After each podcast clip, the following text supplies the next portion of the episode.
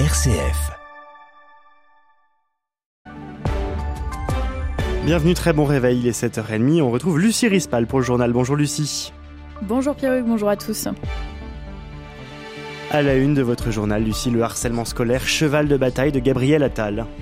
Hier, le ministre de l'Éducation a réuni les recteurs académiques en leur demandant, je cite, un électrochoc à tous les niveaux. Réunion des recteurs qui intervient après un courrier du rectorat de Versailles adressé aux parents de Nicolas, courrier qualifié de honte par le ministre. Lui est à Rome pour rencontrer son homologue italien. Gérald Darmanin souhaite délivrer un message de fermeté face aux traversées clandestines de la Méditerranée. On vous en parle dans quelques minutes. Et puis en fin de journal, nous évoquerons les rencontres méditerranéennes avec la messe du pape au stade Vélodrome, avec une question. Savez-vous quel vin liturgique sera choisi pour le pape? On vous délivre euh, tous les secrets de ce breuvage en fin de journal.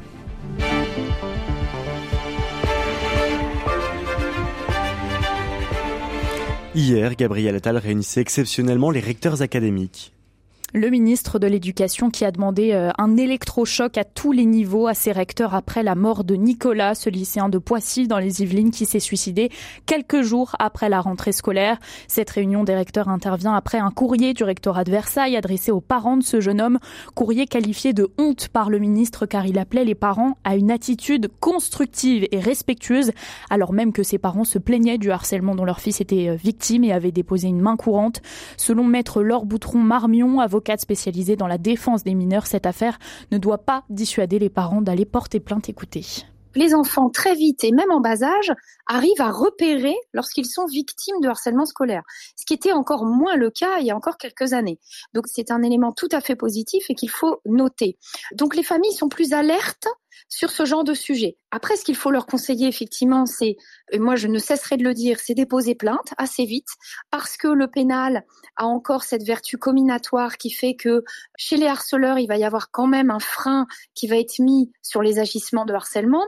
Et puis, à l'école aussi, on va prendre vraiment à bras le corps la gravité du sujet.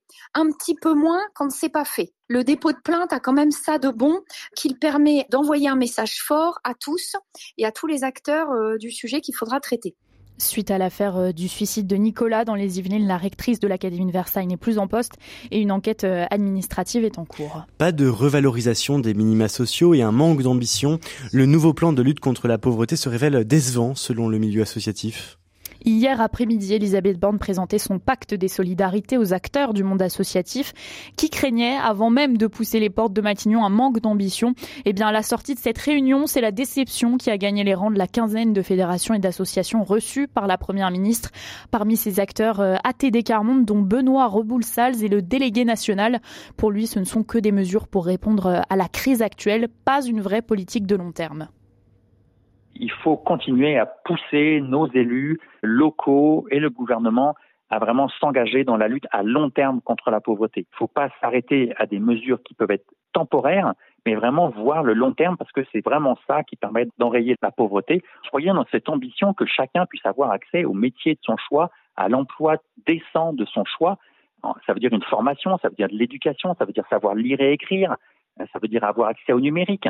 Et donc, c'est vers ça qu'il faut aller. Et ça, chaque citoyen peut pousser dans ce sens-là et faire passer ce message-là. On est absolument dans des mesures sectorielles et pas du tout dans une action globale concertée de lutte contre la grande pauvreté et d'éradication de la grande pauvreté, qui pourtant est un des engagements aussi du gouvernement à l'horizon 2030. Hein. On en est loin ce pacte des solidarités qui arrive face à l'inflation persistante en ce moment. Le gouvernement qui sort donc euh, la carte de la vente de carburant à perte à partir de début décembre. Mais il a dû s'engager hier à accorder des compensations aux stations-service indépendantes qui étaient euh, inquiètes. La vente à perte devrait durer six mois et devrait commencer le 1er décembre. Il est 7h34. Gérald Darmanin est arrivé hier soir à Rome pour rencontrer son homologue italien. Objectif affiché pour le ministre de l'Intérieur, délivrer un message de fermeté face aux traversées clandestines de la Méditerranée après euh, l'afflux de migrants sur l'île italienne de Lampedusa. Le ministre qui souhaite proposer de l'aide à l'Italie pour, je cite, tenir sa frontière extérieure. L'enjeu euh, après cette arrivée de plus de 8000 personnes sur Lampedusa est donc européen. Yves Pasco est chercheur à l'Institut Jacques Delors et spécialiste des migrations. Nous, il faut que Européens, on se pose la question de savoir si on veut continuer à avoir une politique dont le socle et le fondement reposent sur les conventions internationales et le respect des droits humains, et auquel cas il faut bâtir une politique qui soit fondée sur ces éléments-là, ou alors les États européens pensent que euh, les droits humains sont beaucoup trop protecteurs, et donc on rentrera dans une nouvelle ère où il y aura des mesures, des actions qui seront euh, restrictives vis-à-vis des populations étrangères et voire même violentes. Réalité, c'est que la majorité des mesures qui ont été mises en place ces dernières années n'ont pas produit les effets euh, escomptés, ce qui implique en réalité de se poser la question de savoir quel est le type de politique migratoire que les États membres de l'Union européenne acceptent de se doter ensemble et sur la base d'un ensemble de principes dont les principes de solidarité et responsabilité doivent être euh, les deux piliers essentiels. Gérald Darmanin qui précise que s'il y a des demandeurs d'asile qui sont éligibles à l'asile, qui sont persécutés pour des raisons politiques, évidemment, ce sont des réfugiés et dans ce cas-là, la France, euh, comme elle l'a toujours fait, peut accueillir ces personnes. Fin de citation. Elle se dit candidate naturelle de son camp à la présidentielle de 2027. Marine Le Pen, invitée euh, aux 20h de TF1 hier soir, a donc évoqué ses ambitions élyséennes. Samedi soir, face à une caméra de France 5, elle avait aussi estimé que Jordan Bardella ferait un très bon Premier ministre. Dans le reste de l'actualité, deux plaintes ont été déposées par les proches de la jeune femme décédée d'une intoxication après avoir mangé des sardines mal conservées au Chin Chin Wine Bar à Bordeaux. 15 personnes intoxiquées dans ce même restaurant ont été recensées. Pour rappel, le restaurateur avait reconnu auprès des enquêteurs avoir euh, servi des sardines conservées par ses soins alors que leur aspect était suspect. Dans le reste de l'actualité, un nouveau bras de fer à l'échelle européenne. L'Ukraine annonce euh, avoir porté plainte devant euh, l'Organisation mondiale du commerce contre trois pays de l'Union européenne, la Pologne, la Slovaquie et la Hongrie, en cause les restrictions d'importation de céréales ukrainiennes. Une affaire euh, qui plombe les relations entre Kiev et ses voisins depuis des mois, Baptiste Madinier. Depuis mai 2022 exactement, lorsque l'Union européenne a décidé de lever ses droits de douane avec Kiev, les pays voisins ont alors vu affluer des tonnes de céréales à prix bradé qui étaient jusqu'ici bloquées en Ukraine. Une menace pour leur économie. Alors en avril dernier, la Pologne, la Slovaquie, la Hongrie, la Roumanie et la Bulgarie se sont vues autorisées par la Commission européenne à interdire la commercialisation du blé, du maïs, du colza et du tournesol ukrainien sur leur sol. Ils devenaient uniquement des pays de transit. Une façon de protéger leurs agriculteurs, sauf que l'accord avec Bruxelles est arrivé à son terme vendredi dernier et que la Commission a choisi de ne pas le renouveler. Alors la Pologne, la Hongrie et la Slovaquie ont choisi de maintenir cet embargo malgré les directives européennes. C'est ce qui nous conduit à la plainte de l'Ukraine. Selon Kiev, il est crucial, je cite, d'établir que des États membres ne peuvent pas interdire à titre individuel l'importation de biens ukrainiens. Pas de quoi inquiéter Varsovie qui a assuré dans la foulée de maintenir ces interdictions et de ne pas être impressionné par l'OMC. Le bras de fer est donc bien engagé. Les habitants de Derna, dans l'est de la Libye, ont manifesté hier pour exiger que les autorités rendent des comptes après les inondations meurtrières qui ont dévasté la ville. Ils ont exigé, je cite, une enquête rapide et des actions légales contre les responsables de la catastrophe. Reconnaître le catalan, le basque et le galicien comme langue officielle de l'Union européenne.